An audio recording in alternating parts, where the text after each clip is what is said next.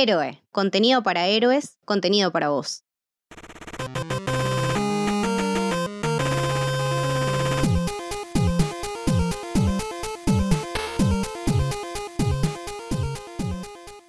Bienvenidos y bienvenidas a Maravillosa Jugada. Estoy con Gonza. ¿Cómo están? Estoy con Jess. Hola, ¿qué tal? Mi nombre es Lucas y hoy vamos a hablar de Final Fantasy VII Remake. El esperado remake del clásico juego del que hablamos la semana pasada. Recuerden, es muy importante que lo escuchen porque ahí hacemos un análisis muy completo sobre el juego y sobre la historia, qué representan los personajes, qué pasa por la mente de Cloud y todo eso. Así que en este episodio vamos a dar por sentado que esos conceptos ya están, ya están establecidos, ¿no? Eh, creo que ese episodio sirve como una, una base, una piedra angular para este remake. Sí, totalmente. Y vuelvo a algo que mencionaste para introducir este juego, que es que es una remake muy esperada. La verdad creo que es eh, el juego más esperado de la historia de Square. Y mm, hay rumores de, de la remake, o sea, de este juego, eh, desde hace, te diría, casi 20 años, que se viene como que sí, que no, que sí, que no, capaz para este aniversario, capaz para el otro aniversario, capaz para esto, para aquello. Es algo que ahora lo vamos a hablar más en detalle, pero que siempre estuvo en la mente de, de los desarrolladores del juego original, de Kitase, de Nomura, Nojima, de inclusive de Sakaguchi antes de, separarse de Square. Y cuando en el momento en el que lo anunciaron finalmente de forma oficial en, en E3, en E3 del 2015, eh, es uno de los momentos que nunca me voy a, me a borrar de, la cabeza. O sea, eh, mis reacciones pasaron de, ¿será Final Fantasy VII? Eh, ¿Realmente es eso? Esto se parece mucho a Midgar. Era, es, no es. Aparte, después empezó a aparecer los nombres de Kitase, Nomura, y decís... "Ah". Y cuando aparece Barret, ese brazo de Barret, era que se te cayeran las lágrimas. Yo estaba con una persona en ese momento y era, no puedo creer, por fin, lo quiero jugar ya, lo quiero ya. Así que eh, nunca, creo que pocas veces tuve esa, esa reacción tan visceral ante un anuncio. eh, y nada, lo voy a recordar por siempre. Se te pone la piel de gallina. Yo creo que pensándolo en retrospectiva, eh, ver que hoy por hoy ya tenemos el juego, lo jugamos, es increíble. Es increíble ponerte a pensar desde ese momento del anuncio en la E3 a hoy por hoy tener el juego en nuestras manos, haberlo jugado y ver de qué va esta nueva visión de, Final Fantasy VII de los creadores. Es algo que es difícil de comprender, es algo muy esperado y el nivel de hype era, estaba por las nubes. Así que eh, yo creo que, que es un momento que lo estuvimos esperando todos los fans prácticamente desde el lanzamiento, como dijo Jess antes. Así que es un momento muy, muy lindo en la historia del gaming. Sí, pero ese anuncio del que venimos hablando se hizo en 2015 y el juego se lanzó recién este año, en abril, en 2020. Son cinco años, chicos. Fue muy larga la espera. Y yo creo que si vos me preguntás ahora, ¿valió la espera, estos, la espera de estos cinco años de Square Enix? Absolutamente. Vos sabés que sí. Totalmente. Y una vez, fíjate que una vez que separaron a Nomura del 15, se apuró muchísimo el desarrollo de Kingdom Hearts 3 y también se apuró mucho el desarrollo de, de Final Fantasy VII. Creo que es algo lógico, una persona no puede estar metida en tantas cosas. Nomura, Nomura-san tenía demasiadas cosas encima.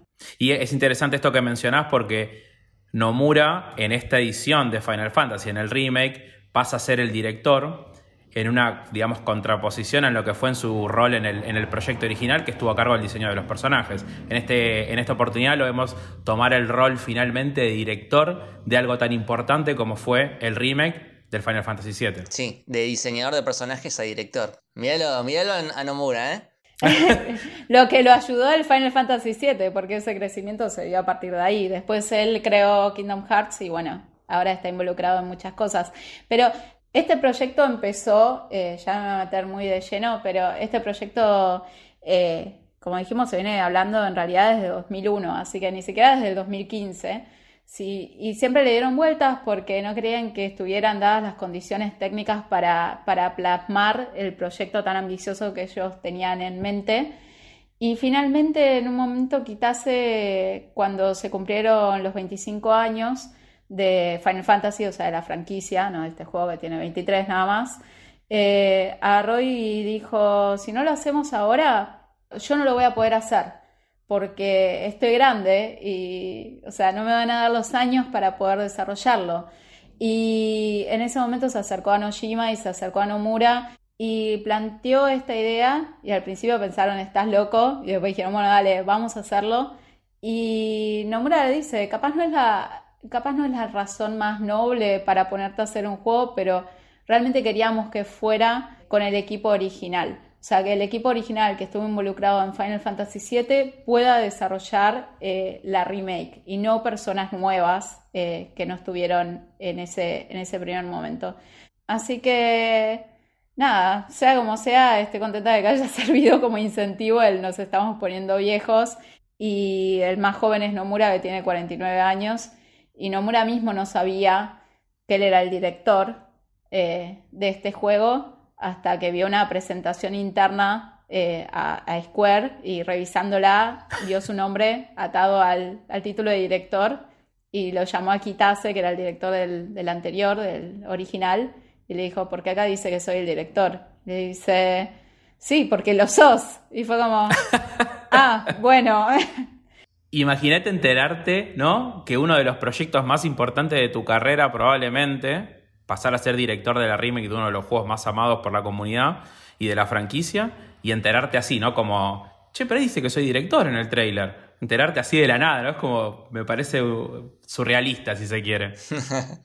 Cuando dijeron, ok, dale, vamos a hacerlo, Nomura, Kitase, Nojima, todos se pusieron a, ver gameplays y comentarios de youtubers acerca del juego y se dieron cuenta de que iba a ser imposible eh, plasmar eh, la totalidad del juego en un solo CD, o sea, en una sola entrega. Así que también es, un poco, se están encontrando con la misma limitación que se encontraron a la hora de hacer el original, ¿no? O sea, fue un juego que salió en tres CDs, eh, que para la época no era muy común. Claro, porque recordemos, la remake es solo Midgar, solo lo que sería el arco de Midgar, que en el juego original, ¿qué serían? Un 10%, el 15% más o menos. Sí, son las primeras 10 horas del juego. De un juego de 50, ponele. Ponele. Eh, así que claro, es como un quinto del juego. Y con ese quinto del juego ya hicieron otras 50 horas. Y ahí creo que viene uno de los grandes desafíos que tuvo esta remake. Cómo hacer un juego con la importancia que tiene Final Fantasy VII, que sea atractivo a su vez para las personas que ya lo jugaron, ¿no? Que están como que son fanáticos de la saga o fanáticos de la entrega, y a las personas que por primera vez iban a jugar un Final Fantasy, en este caso, bueno, la remake del 7, ¿no? Cómo encontrar ese nivel en el cual ser un juego atractivo para los jugadores de siempre y a su vez también ser un poco, si se quiere, puerta de entrada para otro, para otro digamos, grupo de, de personas, de jugadores. Y cómo llevarlo a la modernidad, ¿no? Porque eran, eran otras las posibilidades técnicas cuando se hizo el original respecto de las actuales, entonces no todo se podía mostrar de la misma forma. Los diálogos estaban pensados para que fueran texto y, no actuados. Eh, y muchas cosas ahora no, iban a poder traducirse de la misma forma porque los tiempos cambiaron. O sea, es un juego de hace 23 años. Eh, así que creo que fue todo un desafío y una gran apuesta por parte de Square.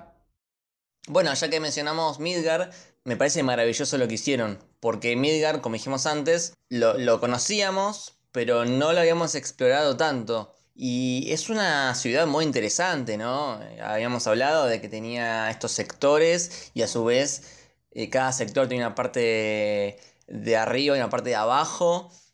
Y la parte de abajo es como un barrio pobre. Y en este juego vamos a explorar un montón de eso. Y vamos a tener niveles muy mundo abierto en el que podemos desarrollar eh, side quest. Que eso, eso me gustó mucho. Me parece que cómo expande este juego la historia de Midgar y de las personas que viven en Midgar. Podemos ver el día a día de ellos. Podemos ver cómo viven. Eso me parece magnífico como lo hicieron. Hay una escena eh, casi al principio del juego, después de, del ataque al primer reactor, en el que vos salís a la ciudad eh, y está todo prendido fuego, hay un montón de explosiones y podés agarrar y ver a todos los ciudadanos realmente conmocionados o preocupados por sus seres queridos, eh, impactados con lo que pasó y un nivel de detalle increíble eh, en su diseño, en los diálogos. La verdad que este capítulo, creo que es, creo que es el capítulo 2, está increíblemente animado y, realizado.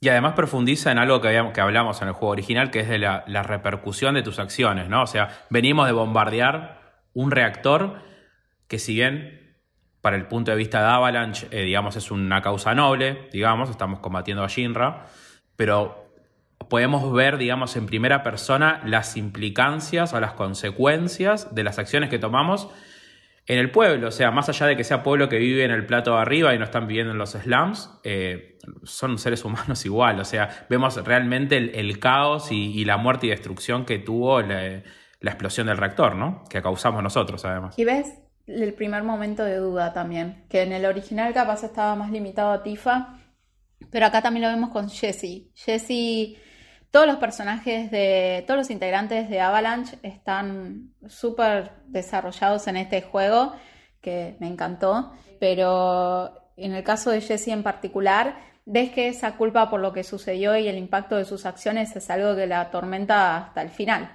hasta su final.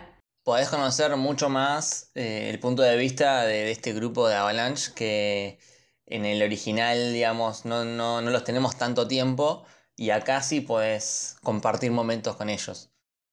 Sí, creo que yendo un, minuto para atrás a lo que mencionamos al principio, una de las dudas del, o digamos una de las preocupaciones de los fans cuando se empezaron a hacer las primeras revelaciones del juego hasta qué punto iba a incluir, que era Midgar, que originalmente uno sabe que son las primeras horas del juego, ¿no? Entonces, digamos, muchas de las preocupaciones que tenían los fans era cómo vamos a llenar un juego que supuestamente me lo están vendiendo como un full game de no sé, X cantidad de horas, 20, 30 horas, lo que sea, ¿cómo vamos a hacer para rellenarlo en Midgar y que esas historias que yo voy a agregar al, juego tengan relevancia? Y yo creo que Final Fantasy VII, en este caso, cumple y cumple con creces en agregarle profundidad a una ciudad que nosotros vemos originalmente en el juego. Y si bien conocemos, ahora la podemos conocer en profundidad en un montón de, hilos y, digamos, eh, interacciones con distintos personajes de este mundo. También podemos hablar un poco del gameplay, que como a todo le dieron como una, actualización a los tiempos modernos. Eh, ya no estamos ante un combate, a un sistema de combate por turnos, como era en el original y como fue en muchos Final Fantasy, sino que el sistema de batalla se asemeja mucho al de Final Fantasy XV. Han usado un engine basado en o el mismo del 15 porque hay muchas cosas como también la interfaz que es prácticamente las más que en el Final Fantasy XV, eh, en el que es eh, un estilo de combate más eh, orientado a una mezcla de acción y de comandos, pero todo real time, así que me pareció un cambio brillante, ya que lo hace más accesible a los nuevos fans especialmente. Sí, a mí, a mí lo que me pasa es que yo con los turnos no tengo ningún problema. No me molestan los juegos que son más por turnos. Pero es verdad lo que decís. En los tiempos de ahora, como que capaz a algunos les resulta más, más aburrido y por eso esa actualización, para que sea más de acción, más hack and slash. Pero a la vez, yo sigo sintiendo que a pesar de, esa gran diferencia, siento que la esencia del gameplay del original sigue estando. O sea, en el original teníamos, teníamos estos turnos, te toca y puedes ir programando qué hacer, eh, atacar o tirar magia o usar una poción. Y acá eh, va juntando eh, con el ATV System eh, una, suerte de energía que cuando se llena tenés una acción para realizar. Y esa acción puede ser tirar una magia, hacer un límite, usar una poción. Y cuando haces eso se, se para el tiempo, a lo Matrix. Entonces, en cierta forma, está el, sistema de turnos como medio oculto, pero está. Eso me gustó, se mantiene la esencia. Es, es raro porque es diferente, pero es parecido.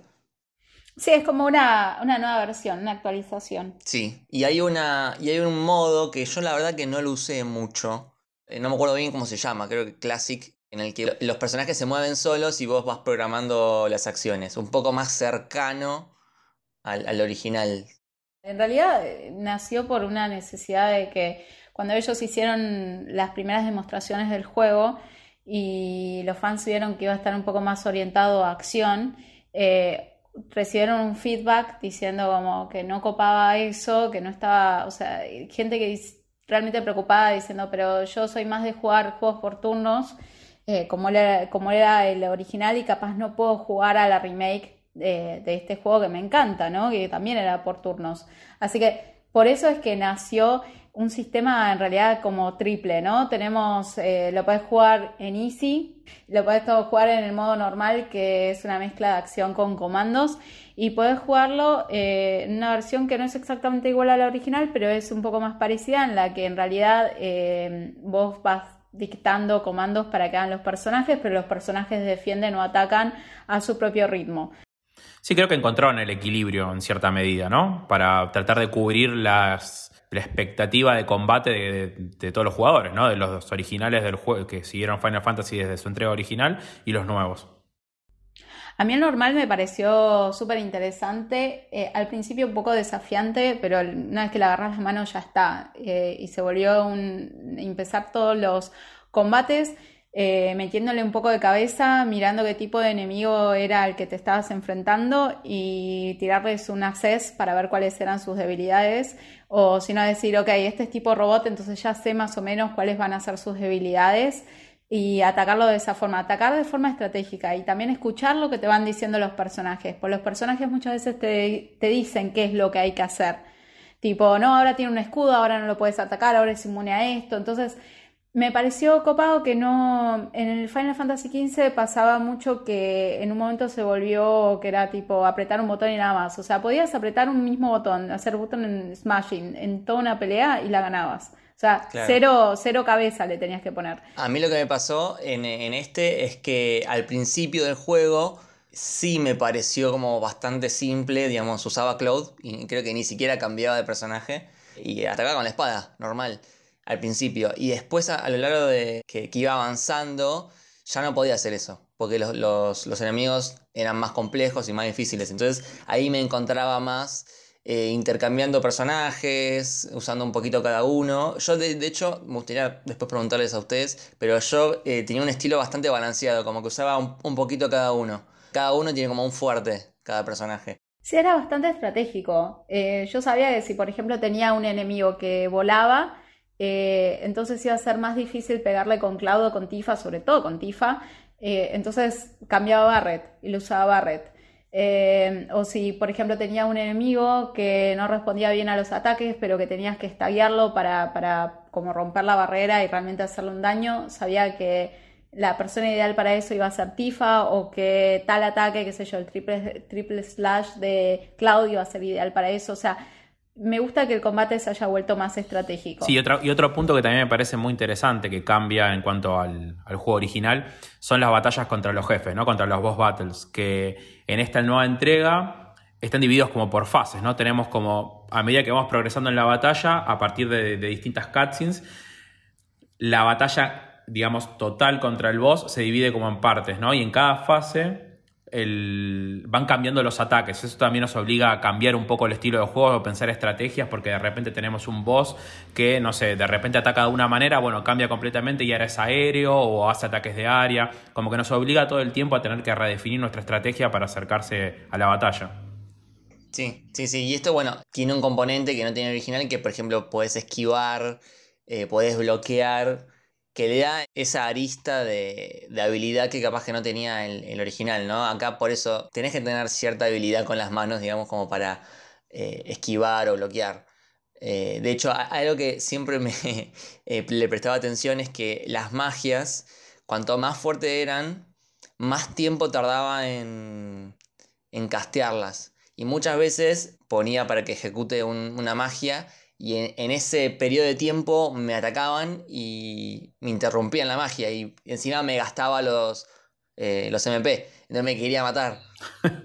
No, yo le llegué a gritar al televisor en, las últimas peleas diciendo, dale Claudio, apurate, castialo, apurate. Bueno, hay una, no, quiero entrar en spoilers, pero hay una batalla que después la voy a comentar, eh, en la cual la pasé con un HP y un solo personaje vivo. Y era un momento crucial Era un momento crucial, una batalla que me había llevado como 20 minutos. Digo, si la pierdo, tengo que apagar y probar otro día porque era, ya era inviable. Es verdad, a mí me, ha pasado también llegar justo con lo último. Eh, es, divertido cuando pasa eso. Lo hace más épico. Sí, lo hace más épico, totalmente, totalmente.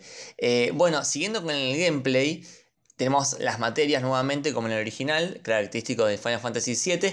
Y ahí quería, quería hacer un pequeño paréntesis sobre los summons.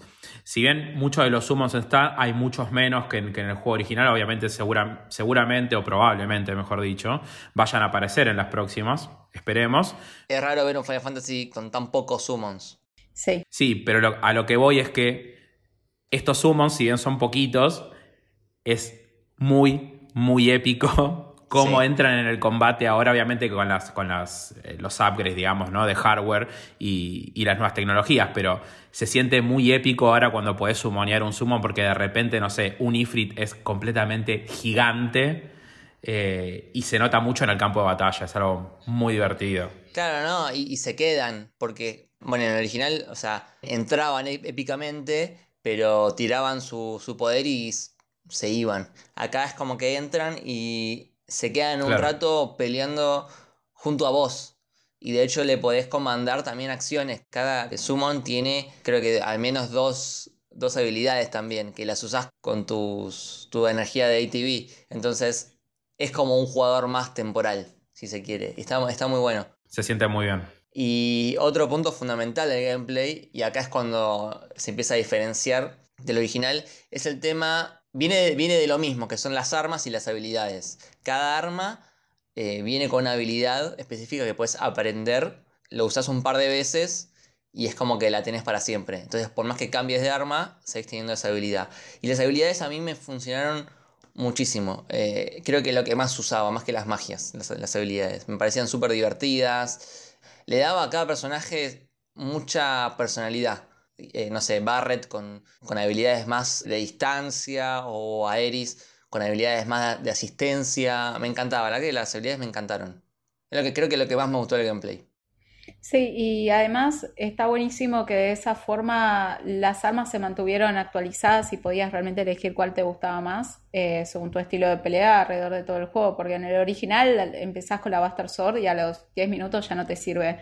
Acá yo las armas que más usé con Cloud fueron la Buster Sword y la Twin Stinger, que es eh, la última que recibís de, para Cloud. Así que la Buster Sword me, alcanzó un montón. Jugué con todas para sacarle las habilidades, pero está bueno eso. Cada arma tiene como un sistema que le puedes ir comprando como, sí, como beneficios. Sí, upgrades. Upgrades, bueno, un sistema de upgrade en el que, nada, puedes ir manteniendo un arma que agarraste al principio del juego, lo puedes ir manteniendo al mismo nivel que una que agarraste hace poquito.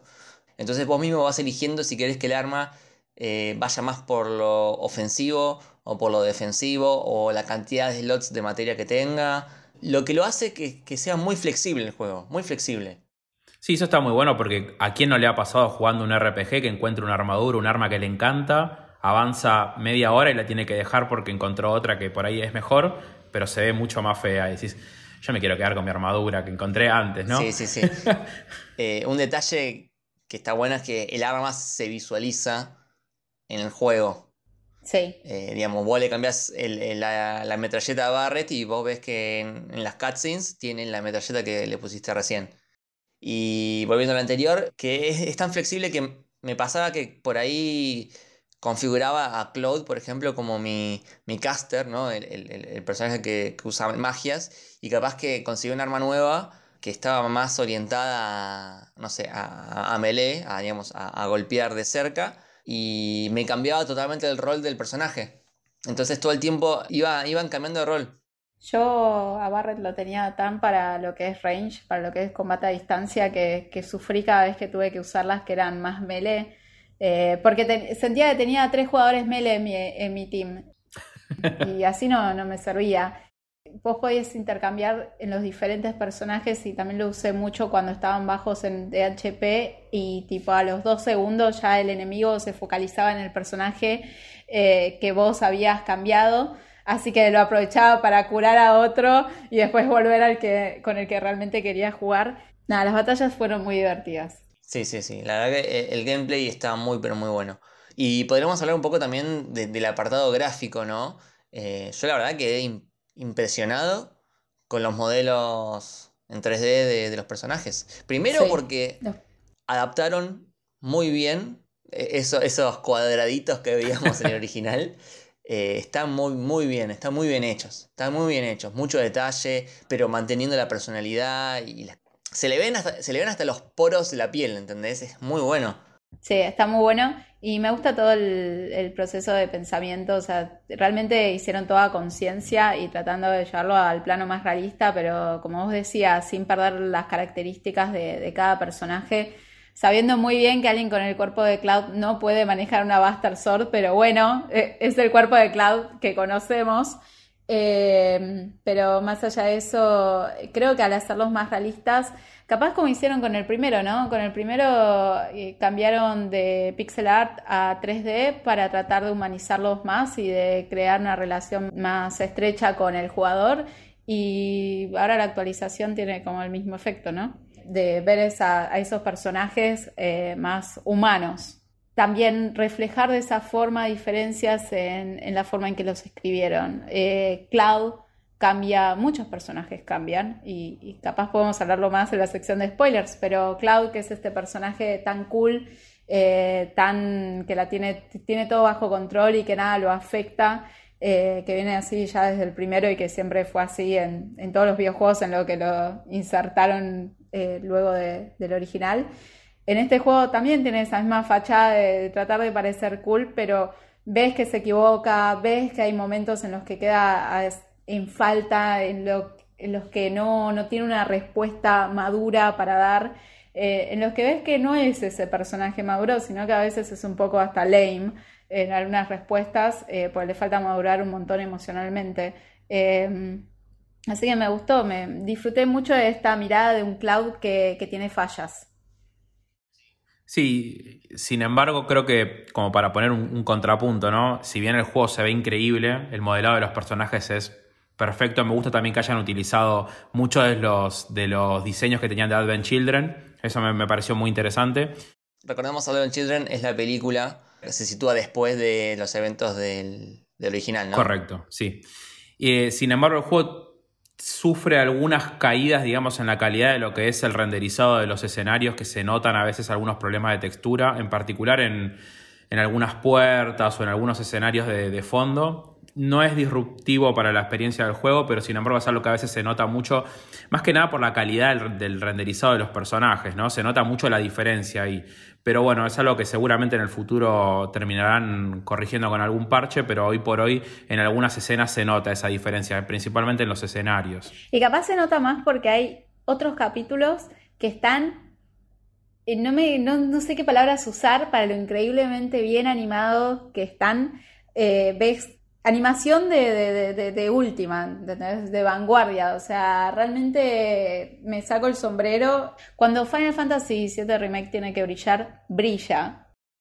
En especial en las cinemáticas. Las cinemáticas te vuelan la cabeza. Así no, no hay otra manera de describirlo. Sí, sí, son, una película. Es una película. Em, y otra cosa que me encantó, que es bastante nuevo comparado con el original, estos niveles que son en, los barrios bajos, en los, en los slums, eh, donde se abre mucho el mundo y, nos da la posibilidad de hacer side quests, donde realmente está muy bueno el nivel de detalle que le pusieron a, estos barrios. Eh, ves que está todo como medio desgastado, medio sucio.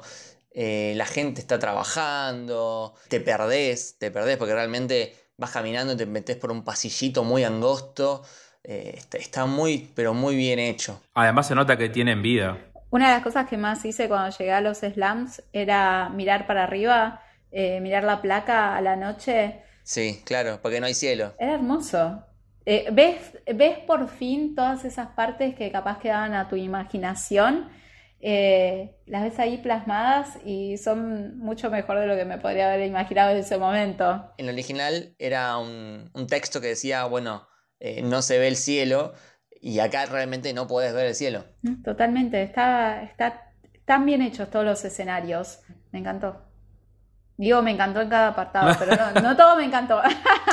es un juego muy sólido igual. Todo lo que es visual, eh, la verdad que excele. Y también mencionar la música. Yo a mí la música me... ¿Qué decir, no? ¿Qué Ay, decir? Me enamoré de la música. ¿Qué decir de la música? Si bien está basada también en el original, o sea, en realidad tendríamos que, que destacar la, la música del original, eh, la verdad que está muy buena. Está muy buena lo que hicieron acá también.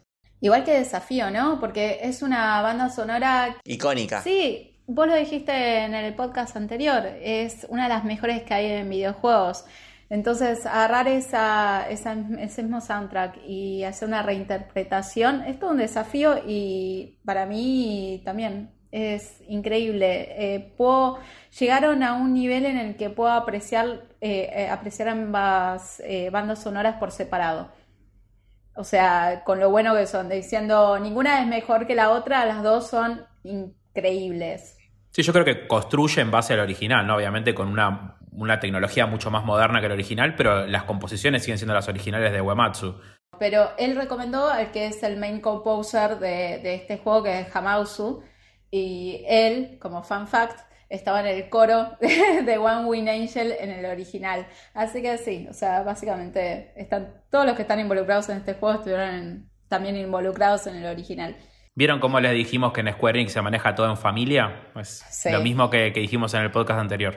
Totalmente. Eh, bueno, me parece que hablamos todo de lo que podíamos hablar sin, sin entrar en spoilers, ¿no? Sí. Sí.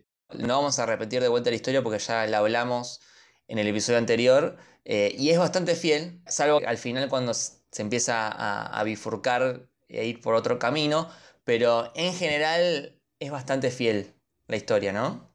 Sí, eh, por la gran mayoría de los capítulos te diría que en realidad la historia empieza a, a diferenciarse del original de forma más fuerte eh, o de forma más evidente en el capítulo 18, que es el último, pero a lo largo del 90% del juego es súper fiel al, al original, reproduciendo inclusive algunos momentos parte por parte, no todo pudo ser súper fiel porque, bueno, como lo veníamos discutiendo, hay cosas que tenés que llevar a los tiempos actuales y no se iban a traducir de la misma forma, tenés que conseguir el mismo impacto con las tecnologías actuales.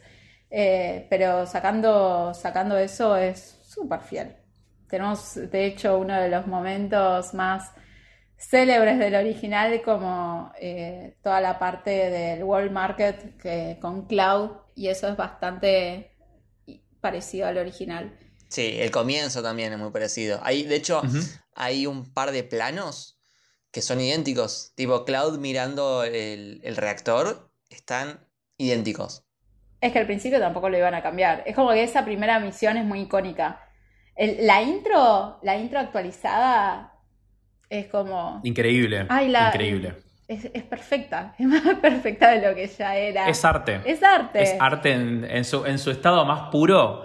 eh, porque ya convengamos que la- el, el opening, digamos, la- el inicio del juego, en el juego original ya era sorprendente. Pero verlo con los, digamos, la tecnología de hoy, ¿no? Es, es- no, no sé, no, no tengo palabras para describir lo épico que fue ese momento. Con la música, esa integración fue algo que, que ya sabe que cuando pones el juego al principio, eh, te espera una aventura increíble. Bueno, con lo que dijiste de la música, eh, capaz algo que nos quedó de, de la etapa anterior, pero que me encanta cómo hicieron diferentes versiones de las mismas canciones para aplicar a diferentes momentos y hacer que las transiciones se vean más fluidas. Eh, si, por ejemplo, vos estabas en un lugar investigando y de repente te atacaban, era la misma canción pero con otro, con otro tempo, con otro ritmo. Entonces la melodía la mantenían pero cambiaban eso y de, esa forma es como que nunca perdés la inmersión. O sea, una cosa acompaña a la otra. Eh, me pareció un lindo, un lindo detalle. Pero bueno, en realidad este juego empieza a diferenciarse del primer juego desde la primera escena, desde la introducción, eh, que tenemos ese momento tan también conocido, tan icónico, que es a Aerith eh, arrodillada comunicándose con el live stream, eh, que también sucede en el original, pero en este vemos algo diferente. Vemos que como si se diera cuenta de algo sintiera algo, se queda mirándolo unos minutos y se va corriendo asustada. Y también la música acompaña esa escena, viene de cierta forma y la música empieza a tomar eh, algunas notas de One Wing Angel.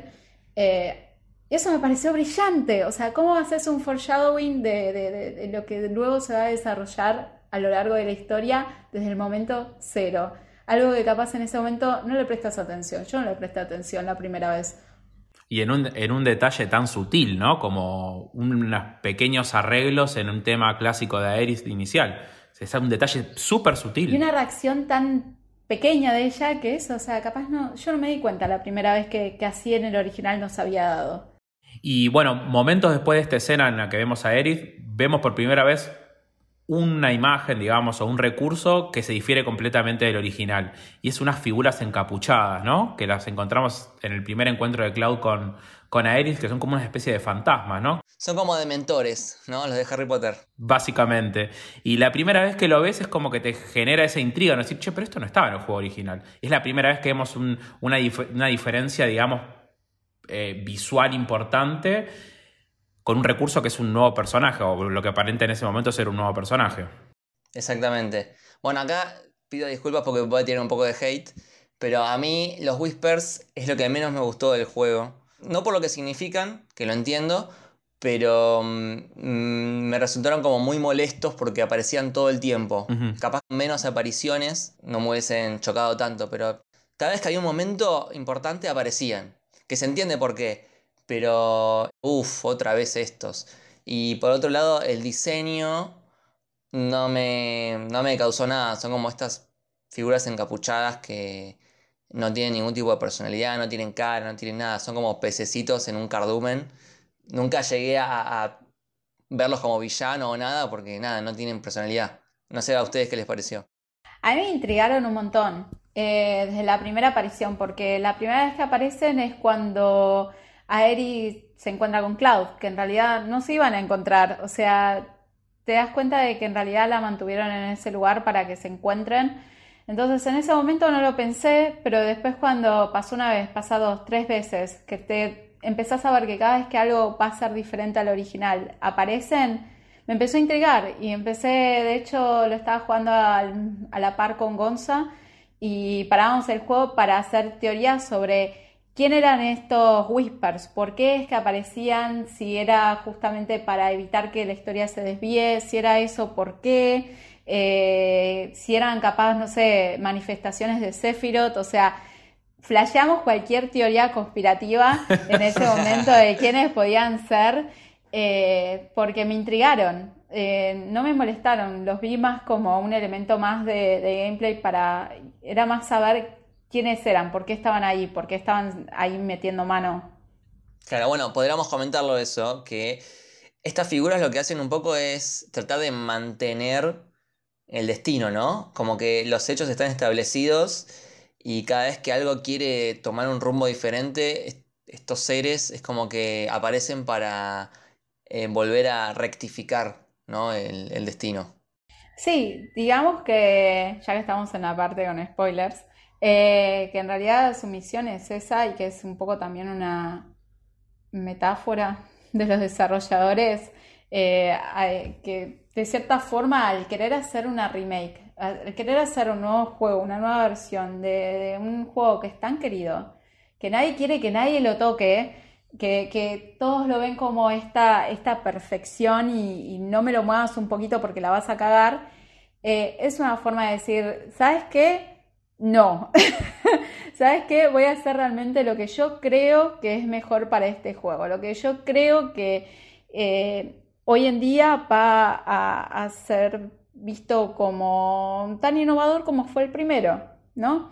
Transgresor, digamos. Transgresor, tal cual, el primero lo fue. En el primero se desviaron, tiraron por la borda todo lo que venían haciendo y salieron con una nueva versión de qué es lo que tiene que ser Final Fantasy y fue el tremendo éxito que fue.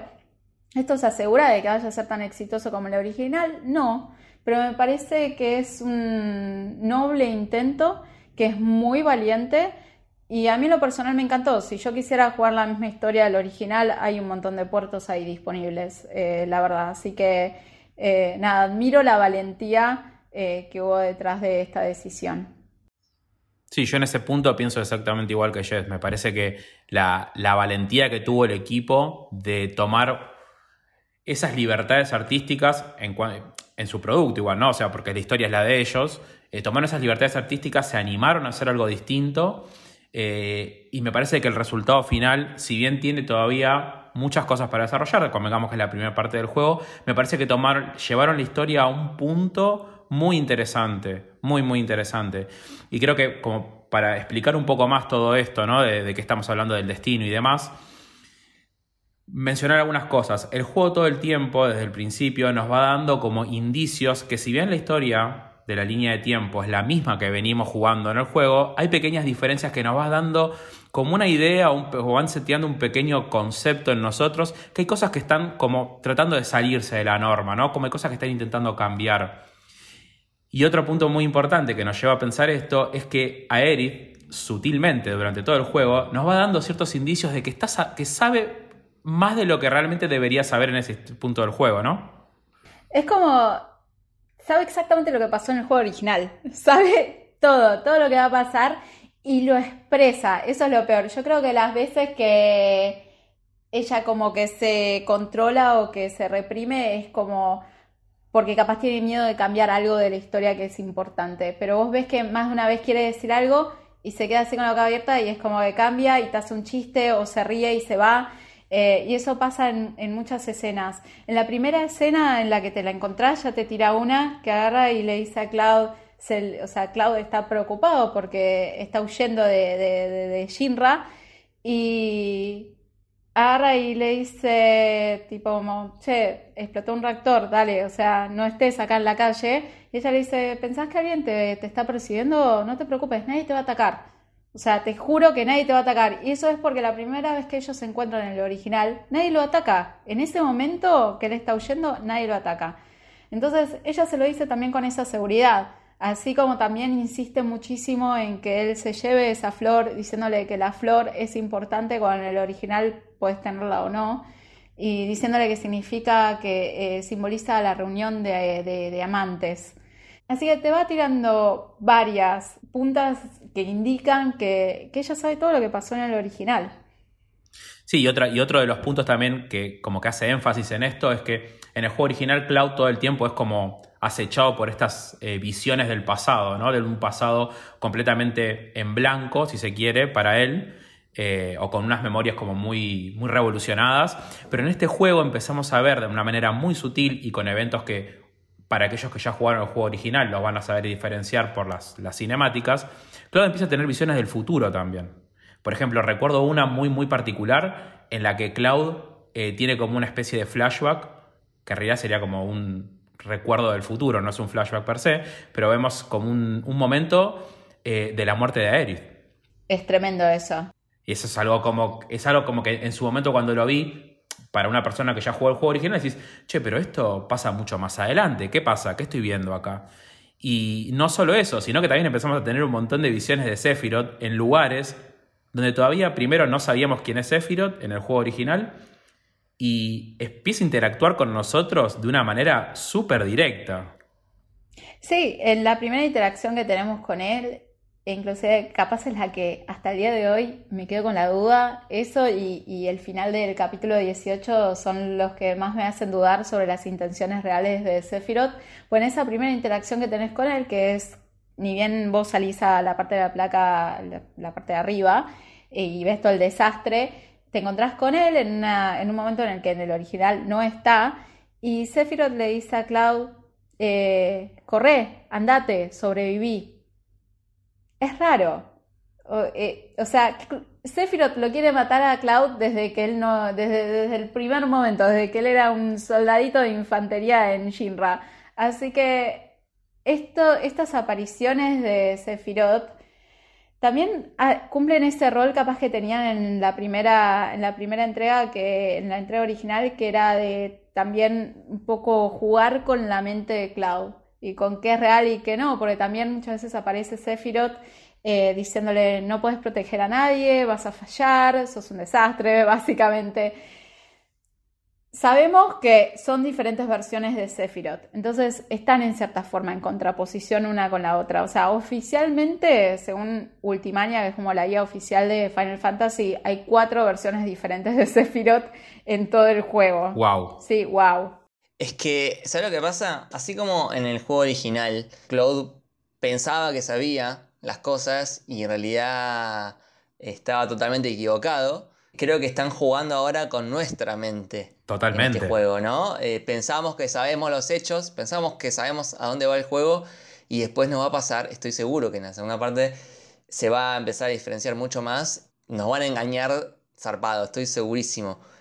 Algo que me habías dicho vos, Gonza, que me parece acertadísimo, que hace acordar un poco a el reveal de Evangelion, estas, estas ovas que son como una especie de remake de, Evangelion, que empiezan muy, muy fiel, muy parecido eh, en la primera, en la segunda, y después en la tercera va por un lado totalmente diferente, digamos, se aleja muchísimo. y creo que esto va a pasar lo mismo, ¿no? Eh, el primer, la primera parte del remake es bastante fiel y a lo, a lo último es como que, bueno, pará, pasó algo que, no pasó en, el original y acá vamos a tomar otro camino.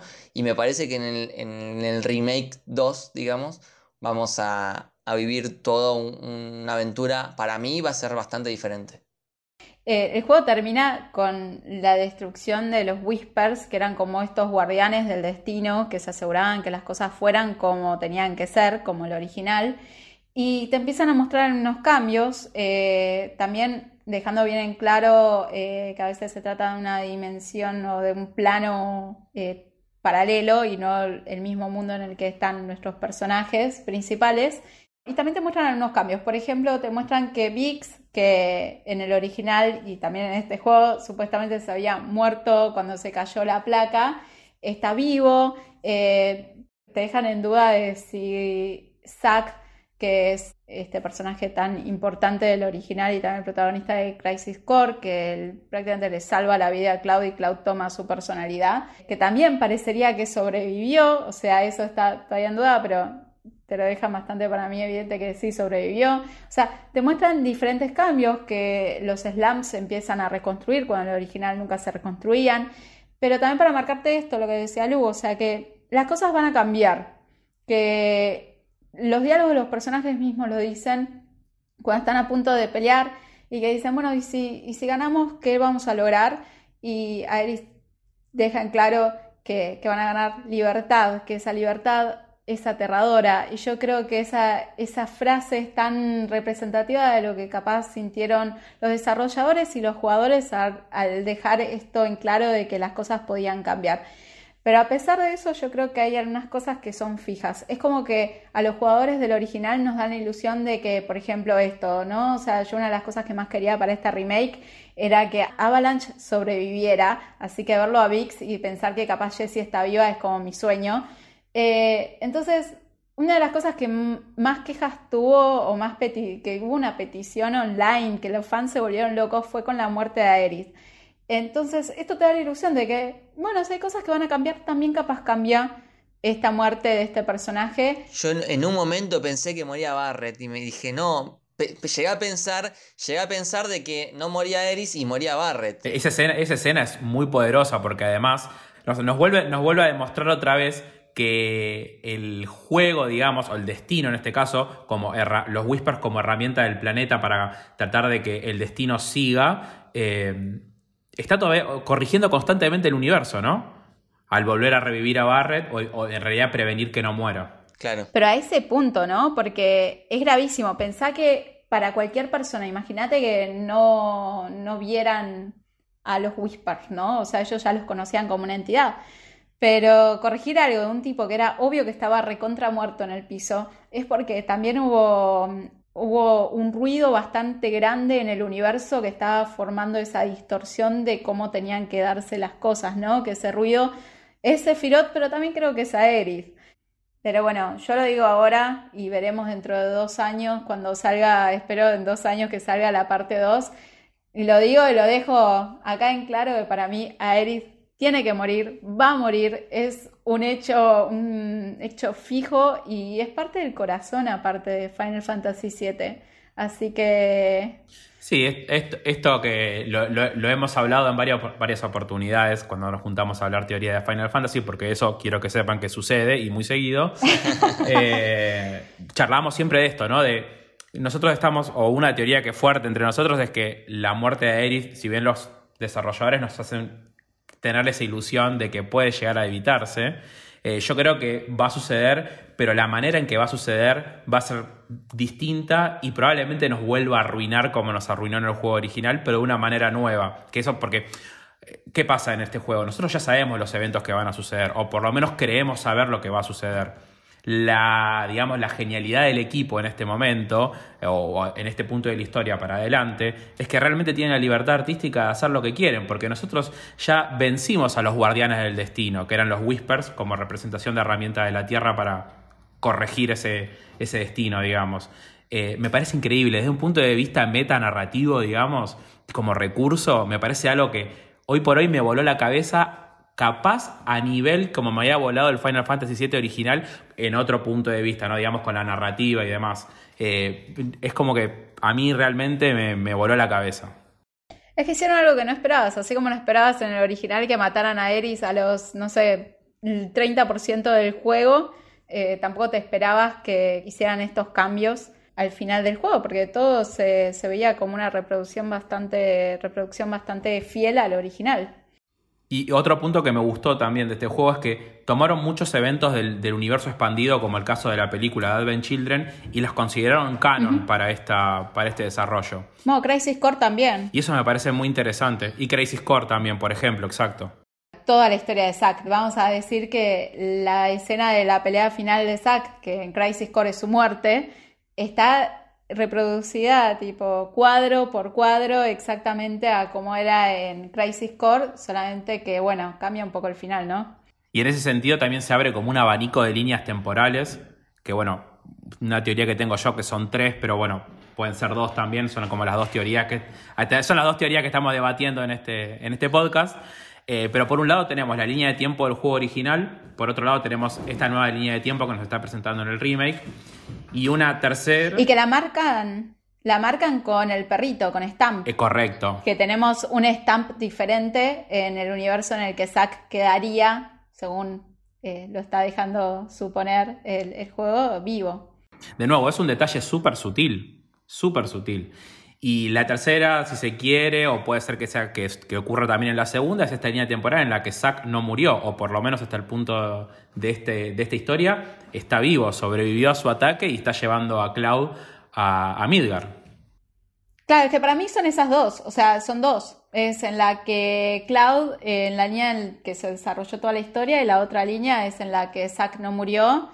No, pero claro, en realidad son tres, pues la original, la del remake y la que la nueva que surge de haber cambiado el destino en la que Zack no murió, porque en realidad la que jugamos en el remake, Zack sí murió. Yo no estaba tomando en cuenta la original. Claro, claro. exacto. Sí, yo, considerando la línea de tiempo original también, ¿no? Porque otro punto muy interesante, de hecho ya que mencionamos a Advent Children y demás, una de las teorías que está dando vuelta, que a mí me parece que es la, la, la por lo menos en la que elijo creer, es que cómo sabe Aerith todo lo que sabe, ¿no? Y si nosotros recordamos en el juego original, Aerith cuando muere, cuando la mata Sephiroth, eh, vuelve su conciencia al livestream, ¿no?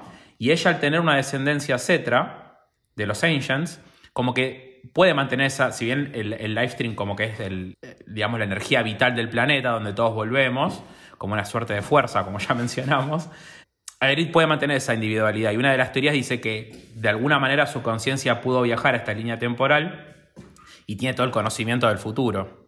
Y, por ahí Sephiroth también, ¿no? Porque habíamos dicho que Sephiroth había como cuatro y el, que te habla al final puede que sea también un Sephiroth que, ya sepa todo esto. Es un Sephiroth que en la guía oficial lo marcan como un Sephiroth que nunca, nunca nos encontramos. Es un Sephiroth nuevo. Eh, así que me parece reintrigante y que está muy bueno que hayan hecho esto porque a los que venimos del original nos movieron todo el piso para eh, lograr que nos preguntemos, bueno, qué van a hacer con las próximas entregas y salir de eso de, un poco viste como en Game of Thrones, que cuando iba con los libros uno decía, ah, yo leí los libros, ya sé lo que va a pasar. Bueno, nos sacaron esa ventaja, nos sacaron el, eh, va a ser completamente diferente, así que no, no sabes lo que va a pasar. Y este Sephiroth es raro, porque tiene, por ejemplo, para empezar, es un Sephiroth que no quiere lastimar a Cloud, que al contrario eh, le está pidiendo ayuda, le está pidiendo colaborar juntos. En paréntesis, estamos hablando del Sephiroth con el que peleamos En Age of Creation. uno contra uno en Age of Creation, que es, digamos, la pelea después de la final, que es donde van a una especie de, hay una dimensión media falopa. Sí, medio metafísica. Sí, y que le pide ayuda a Cloud, le dice que unan sus fuerzas para cambiar el destino. Eh, y cuando Cloud le dice que no, ves que le dolió a Sephiroth, ves que es como un, ah, la puta madre, realmente necesito que, que juntemos fuerzas. La cuestión es ¿para qué? Fue. Ese, ese es como el. Ese es como el momento Vader en Empire, ¿viste? ¿No? Join me. Eh, fue es un paralelismo exacto de la escena de Vader. Le pide que se unan para combatir juntos. Y ahí vemos por primera vez un Sephiroth pidiendo ayuda de Cloud, ¿no? O sea, te necesito para algo. Pero no sabemos para qué todavía. Y es un Sephiroth que marca muy bien la guía oficial, es un Sephiroth que todavía no tuvo ese descenso a una espiral de locura como pasó en el original, que esto es un dato muy de- también de- del original, en su versión japonesa, eh, había una diferenciación en cómo hablaba Sephiroth eh, antes y después de Génova. Y cuando era el Sephiroth normal, o sea, por así decirlo, eh, él se refería al mismo como Ore, que Ore en japonés es yo, de una forma muy coloquial. Y post Génova, y mientras se iba acentuando esta crisis de identidad de Sephiroth y ese descenso a la locura, eh, empezó a referirse como Watashi, que es una forma un poquito más general. Y este Sephiroth se refiere como Ore. Entonces, que la guía oficial marque estas cosas y que te diga, es un Sephiroth que nunca viste, te da pautas de, de dónde está este personaje. Es un personaje que capaz sabe ya todo lo que pasó, eh, que está en sus cabales, que ya es un, capaz un Sephiroth hasta más sabio, pero ¿por qué necesita la colaboración de Cloud? ¿Por qué lo necesita Cloud? Porque una vez que Cloud le dice que no, él podría haberlo matado y ya está, pero no. O sea, evitó todos sus ataques, nunca lo atacó, fue todos sus momentos defensivos y en el final lo mira y le dice, todavía no. ¿Todavía no qué? Es como decirme, todavía no qué. Y luego lo cierra con 7 segundos antes del final, eh, que bueno, sabemos que esos son 7 segundos eh, para que Meteor termine de destruir la Tierra, dejando la pregunta abierta de, bueno, a ver qué puede hacer Cloud en ese momento de desesperación. Pero de nuevo, o sea, no puedo sacarme de la cabeza el, el qué quiere Sephiroth con Cloud, por qué lo necesita tanto. Yo quiero, yo quiero dejar acá explícito, en exclusiva para Maravillosa Jugada, estamos ante el arco de redención de Sephiroth en los próximos juegos. ¿Sabes que sí?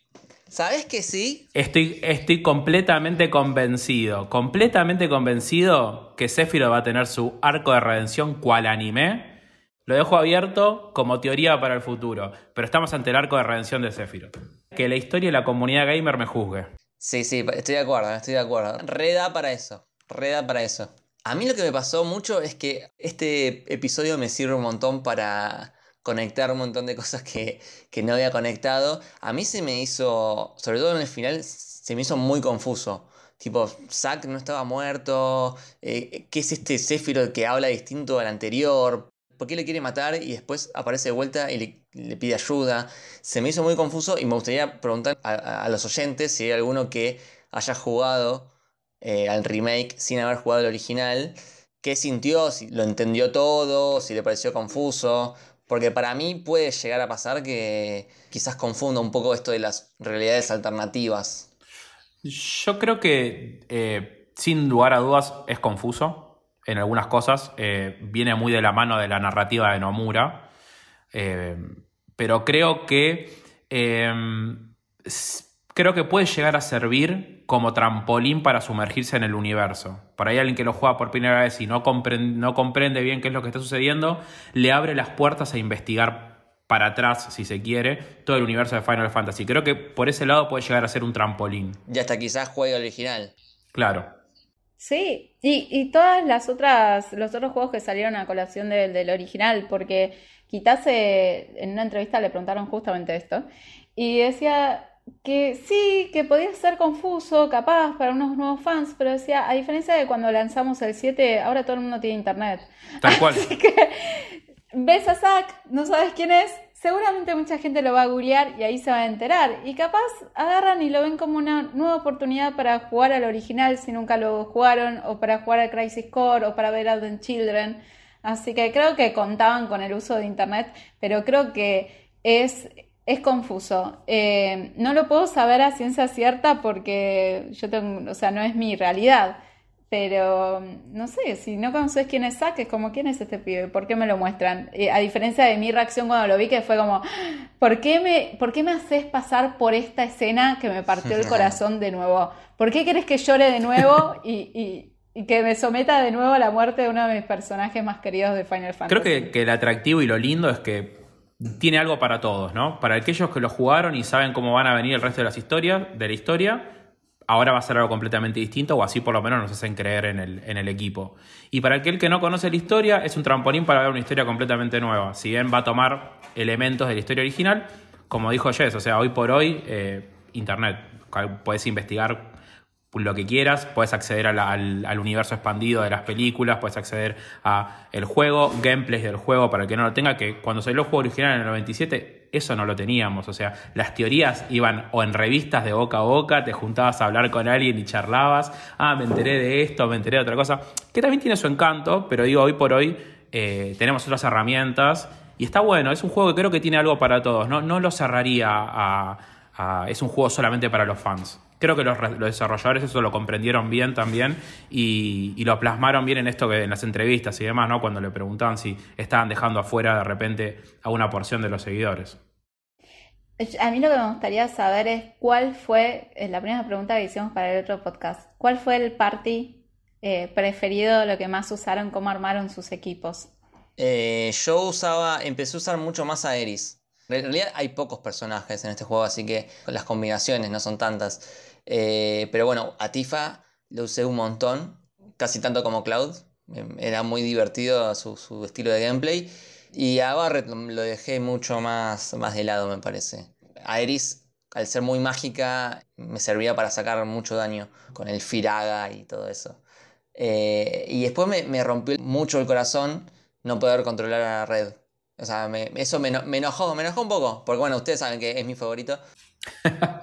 Sí. me, molestó de que no es que aparece al final y decís, bueno, está bien, no te lo hacemos controlar porque no te vamos a programar todo un sistema para usarlo una vez sola. Pero aparece bastante antes. Eh, de hecho, pelea junto a vos en un montón de peleas. Entonces me pareció raro que no te lo dejen controlar.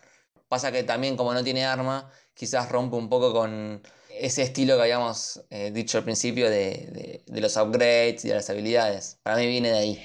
Eh, Square la versión oficial es que aparece tarde y entonces no te iban a, hacer que aprendas un nuevo sistema de pelea. O sea, como vos decís, no tiene armas, así que estoy muy segura de que el sistema de pelea de Red va a ser diferente al del resto. Y dijeron, no te voy a hacer aprender una nueva forma de pelear a esa altura del juego. Eso fue como el, el, statement oficial. Sinceramente, te digo en lo personal, yo creo que me hubiese partido el corazón igual eh, si no hubiese sido controlable y aparecía en el capítulo 18. O sea, yo quería que Red, o sea, lo tengo ahí y voy a pelear al lado de él. Quiero poder controlarlo, me parece un personaje genial, así que quería controlar a Red.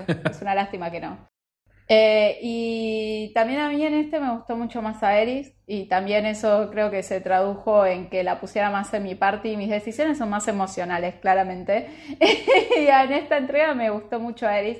Eh, me pareció que la caracterizaron mucho mejor que en el original, le dieron mucho más color. Es esta chica que, que cuando decís algo que no le gusta te lo dice, que te hace chistes, que un poco te boludea cuando tiene que boludearte, eh, que siempre a, Cloud lo tiene ahí, eh, al pie, eh, como para darle un correctivo cuando lo necesita.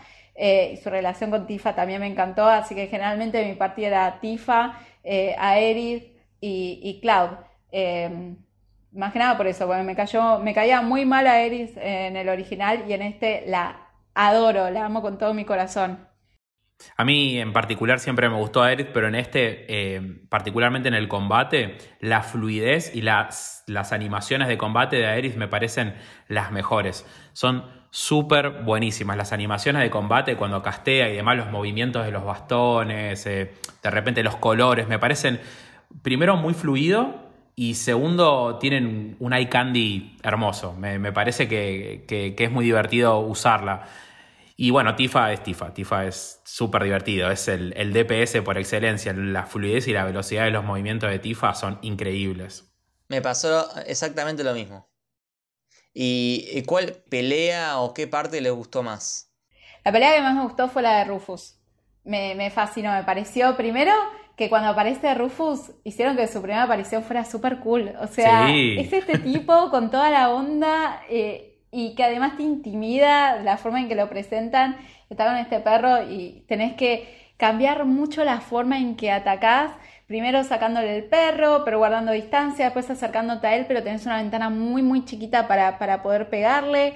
Eh, tiene que ser tan estratégica la pelea. Me fascinó. Eh, al principio, o sea, se asemeja un poco a las peleas que tenés con Reno y con Rude, eh, que son diferentes al resto de las peleas. O sea, son peleas que se diferencian porque son más estratégicas. Pero aún así, la de Rufus resaltó por sobre el resto. La disfruté muchísimo. Me divertí un montón. Bien. ¿Onza? Y mi pelea preferida es la, última con Sephiroth. La pelea final me pareció increíble. Increíble. Ya desde el escenario, ¿no? Es esa parte del universo que está todo como destruida. Y es una pelea difícil. Es una pelea. Eh, eh, Sephiroth tiene un arsenal, digamos, de ataques que hasta incluso algunos, como en el juego original, te pueden matar de un golpe. O sea, me parece increíble. En una parte de la pelea, como que vuelve a castear Meteor y es como otra vez en este momento de la historia. Y empieza, encima empieza cuando vas peleando. Una cosa que me pareció increíble de esa pelea es que a medida que vas peleando, eh, hay diálogos, hay diálogos entre los personajes que son increíbles. Sephiroth te deja ver un montón de sus intenciones en esa batalla, eh, que expanden todavía más en, este, en esto que charlábamos antes, ¿no? de la misión de este nuevo Sephiroth, que no tenemos ni idea de qué es lo que está haciendo eh, por ahora. Pero me pareció increíble las mecánicas y además cuando llegas a ciertos puntos de la batalla, se cortan con cutscenes, como dijimos antes, que la batalla de los bosses tienen cutscenes. Bueno, esas fases son, esos cortes son muy satisfactorios. Lo mandas a volar a Sephiroth, saltan, aparece Tifa, Eris. Además que pueden cambiar los personajes que aparecen en esa escena, que también me parece súper divertido. Eh, nada, la verdad es una batalla increíble. Además que es súper, es el clímax de la pelea, ¿no? Porque es eh, la batalla final. Bueno, esa es la batalla que les mencionaba, que la pasé con un HP. Ah. Eh, último golpe, tipo, quedábamos mano a mano con Cloud. No, increíble. Más épica. ¿Y vos, Lu? Eh, a mí es re específica. Es un jefe que eh, no me acuerdo mucho el nombre, creo que se llamaba Eligor o Eligor. Ah, sí. Que es una especie de cruza entre carruaje, caballo y parca. Primero va por la tierra y después pasa una fase que va volando. El diseño de ese jefe eh, me gustó muchísimo. Parece salido de Bloodborne, parece algo de From Software. Sí. Parece algo de, Dark Souls. Y mm, me pasó parecido a lo de Gonza con la batalla de Reino Ruda en el reactor. Que también quedé en unos de vida más o menos. Qué difícil, esa creo que es una de las que más me costó. Sí, esa está, está complicada. La que no me gustó tanto es la de Sephiroth me gustó, pero no me gustó la que viene antes. La de los Whispers. Eh, que peleas contra los tres Whispers, porque no sé quiénes son, me parecieron medio genéricos, uno de fuego, uno de eléctrico, uno de hielo. Eso no me gustó tanto. Eh, después la de Sephiroth sí, me, encantó. Podemos decir igual que en el momento capaz no sabíamos, pero que ahora sabemos perfectamente quiénes son. O sea, porque está confirmado oficialmente que en realidad son tres personajes de, de la remake, digo, de Advent Children, que son Kadash, Los y Yasu. Eh, así que eso lo, dejamos para los oyentes que capaz no tienen esta referencia. Eh, son los tres enemigos con los que nos enfrentamos en Advent Children, que eran eh, también como restos o recuerdos o manifestaciones de Sephiroth. Así que eso da lugar a una interpretación interesante de los Whispers. Y ahora la otra pregunta que hiciste, ¿cuáles fueron nuestros momentos favoritos? Creo que tengo varios momentos. O sea, la intro obviamente que es increíble y pega mucho en la nostalgia eh, cuando Klaus se baja de, ese vagón. Eh, pero también disfruté, por ejemplo, eh, en el capítulo 14 tenés una escena que cambia según tus interacciones con los diferentes personajes y a mí me tocó compartir un momento con Tifa de mucha vulnerabilidad de, ella eh, post la pérdida de Avalanche y que se cayera la placa. Y fue un momento en el que también Cloud eh, se quedó ante una situación de tratar de consolar a una amiga de toda la vida con la que siempre está más relajado, pero no estar a esa altura de madurez emocional como para poder hacerlo y ves esa cierta incomodidad. Me pareció que fue una escena muy bien plasmada y que dice muchísimo de los personajes. Y la que más disfruté en sí eh, fue la escena en el Honeybee en el cual tenemos que probarle nuestras habilidades en el baile a Andrea Rodea. Top, top, top momentos de la remake. Sí, sí, excelente. Creo que es uno de los mejores momentos en videojuegos. O sea, por favor, eh, lo disfruté tanto, me divertí tanto. ¿Ustedes cuáles fueron sus momentos favoritos? Yo, la verdad que coincido, coincido con los tuyos. Eh, ese momento me parece épico. Y que es algo nuevo también. Es un, minijuego que tenés que bailar las luces y los fuegos artificiales y todo eso queda muy muy bien. La música, la música de esa escena, chicos, la música es la música increíble. La canción es muy buena. Y como en ningún momento ridiculizan la situación de, porque llevando esa escena en la que hace Cloud Crossdressing eh, de ese momento que le hicieron en el 97 a 23 años después, podrían haberlo, haber pisado en temas, es un tema sensible y difícil de, tratar capaz. Y creo que lo hicieron de una forma increíble, lo hicieron muy bien, muy correcto. Inclusive después cuando Cloud se cruza a Tifa y Tifa le dice, ¿sos vos Cloud? O sea, ¿qué haces vestido así? Eh, la respuesta de él es rápida, al pie, como, sí, ya lo sé, la rompí. Hablemos de otro tema. sí. Es brillante, o sea, lo trataron, no lo ridiculizaron, tampoco lo hicieron como un big deal alrededor del tema. Eh, fue divertido y nada más, o sea... Y creo que también el discurso de Andrea deja un mensaje bastante positivo. Me parece muy, me parece muy que lo, como dijiste vos, lo, supieron ayornar a los tiempos de hoy de una manera muy positiva. Sí. Y después, bueno, la, la escena que vos mencionabas, Jess, a mí me tocó con Aeris eh, que creo que, era un sueño, porque Iris no estaba ahí en ese momento. Sí. Me gustó mucho, me gustó mucho la, casa de Iris con todas las flores alrededor. Eh, vuelvo a mencionar de vuelta el, que mencioné en el podcast anterior, cuando cae Cloud a la iglesia. Está bellísimo, O sea, si ya era linda en el original, acá, con esta calidad de gráficos y la iluminación y la música, es, me parece muy, pero muy linda. De hecho, me quedé ahí como sacando fotitos porque me encantaba, me encantaba esa escena. Eh, de hecho, me parece que le faltó al juego un modo foto. Sí, totalmente. Me hizo falta, me hizo falta y además también que no se pueden tomar screens en todo el capítulo 18 del juego, que tiene unas imágenes increíbles. Entiendo el motivo, ¿no? También para evitar spoilers y demás, porque era el punto, digamos, donde realmente cambia la narrativa del juego, eh, pero me hizo falta, me hizo falta un modo, un modo eh, foto. ¿Y tus momentos favoritos, Gonzalo? Eh, bueno, dos los mencionaron, obviamente, el de Honey Bean me pareció un momento, creo que cuando ni bien lo, tuve, lo compartí con ustedes, creo que en tiempo real y fue, nada, y me pareció increíble. La escena de la iglesia de Eris también me gustó mucho, me gustó cómo, lo, cómo hicieron la representación de la iglesia, ¿no? La música muy delicada, eh, y además en ese momento hay, hay como hints muy sutiles de que Eris sabe más de lo que, de lo que realmente nos hace creer.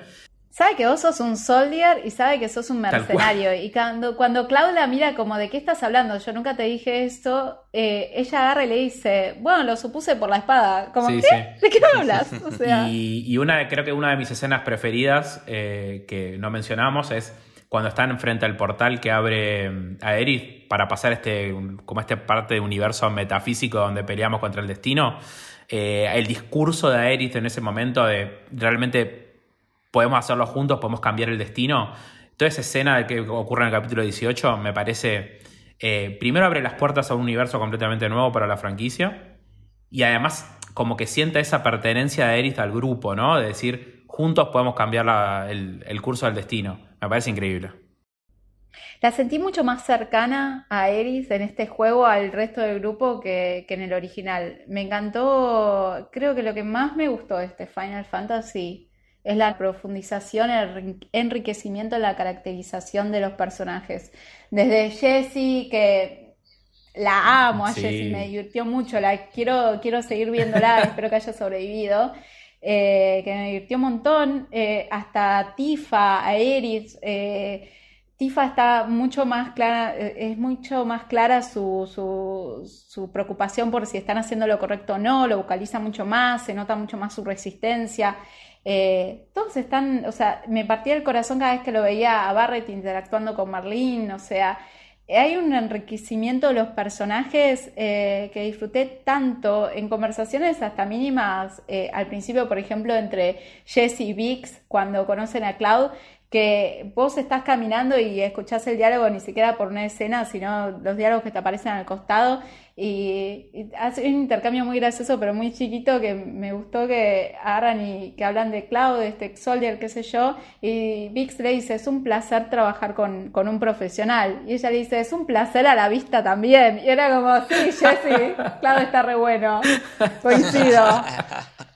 Eh, Creo que volviendo a esto que mencionabas de Aerith, se la siente como mucho más humana, ¿no? Más cercana, no es ese, ese cetra, digamos, que inalcanzable como medio un semidios. Eh, se la siente mucho más cercana, más humana. Eso me pareció, me pareció muy lindo en el, en el nuevo desarrollo del personaje. totalmente, Total, es el juego que Aeris se merecía. es verdad. Correcto. Eh, algo que no me gustó fue esa quest de los pull-ups. Que gana de revolear el control. Y mm, hablando de la side quest, eh, está muy bien cómo, cómo desarrollaron toda esa parte en el sentido de que mm, quienes te daban la side quest o los personajes que iban apareciendo, hay muchos personajes que en el original no estaban, ¿no? Y se sienten bien escritos, ¿no? Y eh, no son persona genérica 1 o persona genérica 2 los que te dan las quests, sino que cada uno tiene una personalidad bien definida. Sí, también que si vos no querés hacer los sidequests, podés obviarlos completamente, porque nada, eran unos sidequests como, no sé, buscar a los gatitos de la nena y que decís, tengo cosas más importantes para hacer. Yo los hice todos porque, nada, eh, me gusta completar todo, tengo esa manía, pero también está bueno que si vos no querés, no los, no los tenés que hacer. O sea, el juego no te obliga. Sí, es- eso es un punto muy interesante porque por momentos se puede llegar a sentir que las sidequests son un poco anticlimáticas o disruptivas para la narrativa del juego, pero son completamente opcionales. Eso está muy bueno. No es que te da un objeto que es súper o sea, primordial para continuar con el avance de la historia. No, son súper esquipeables, eh, pero para el que les, les gusta hacer y quiere invertir más tiempo en Midgar, eh, son excelentes. Exactamente. Bueno, eh, ¿les parece ir cerrando este capítulo? Sí, a mí me gustaría cerrarlo preguntándoles, teniendo en cuenta todo esto que hablamos. ¿Es una remake? No. Para mí no. Para mí no es una remake. Te pongo un ejemplo, mira. Hace poquito, creo que el año pasado o el anterior, hicieron una remake del Shadow of the Colossus. Que es, vos decís, parece un remaster porque es exactamente igual. No, no, es un remake porque lo hicieron de cero. El código no es el mismo, el código lo, lo hicieron de vuelta, los modelos lo hicieron de vuelta. Es una remake que hicieron de Shadow of the Colossus. Más allá de que vos lo jugás y es exactamente igual todo al original. Eh, acá, para mí, esto no es una remake, es como decíamos al principio, es una rebuild. Al principio pareciera que sí es una remake, pero después te das cuenta que no. Yo creo que es una remake, pero no en el sentido de la remake que uno puede llegar a esperar, ¿no? Por ahí es como lo que decís vos, una rebuild. Es una remake o es una reimaginación de la historia. Que en cierto sentido es una continuación, ¿no? En un universo alternativo, pero es una continuación de la historia del juego original. Es como lo mismo que pasó con, el, ejemplo que mencionaste antes de, de Evangelion, ¿no? Con el rebuild. Es una situación muy parecida. O sea, nosotros vamos a continuar la historia, vamos a tomar la historia original como trampolín para desarrollar otra historia completamente distinta, que si bien está conectada en un montón de puntos, es una reimaginación del universo. Coincido completamente. Así que nada, estoy emocionada por ver qué, cuál es la próxima entrega, ¿no? Veremos cuánto tardan en hacerlo. Esperemos que de vuelta 5 años no. Ese es otro de los puntos, ¿no? De cuántas entregas van a ser y cuánto tiempo vamos a tener que esperar. Yo creo que el juego, creo que el juego va a ser una trilogía. No lo sé, pero es lo que espero. Me la estoy rejugando, pero para mí sale en el 2022. Eh, ya tienen prácticamente, la historia ya la tienen, o sea, ya saben de principio a fin cómo va a ser. Y ya tienen los modelos de los personajes, tienen muchas cosas ya avanzadas. Eh, va a haber, van a tener que hacer algunos cambios, obviamente, para ajustar a la nueva generación de consolas, eh, eso sin lugar a dudas. pero también tienen el apuro de que realmente necesitan y quieren hacerlo con el equipo original y están grandes. Así que creo que eso los va a ayudar a, sacarlo rápido. Es un buen incentivo. Sí. Bueno, perfecto.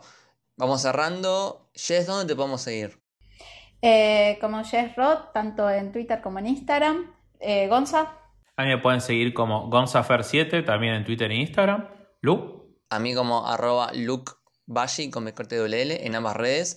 Y al podcast en arroba mjugadapod también en Twitter e Instagram. Coméntenos qué les pareció el juego, sus opiniones, cuáles son las partes que más les gustaron y todo eso. Eh, esto fue el Final Fantasy VII Remake para maravillosa jugada. Espero que les haya gustado. Chau.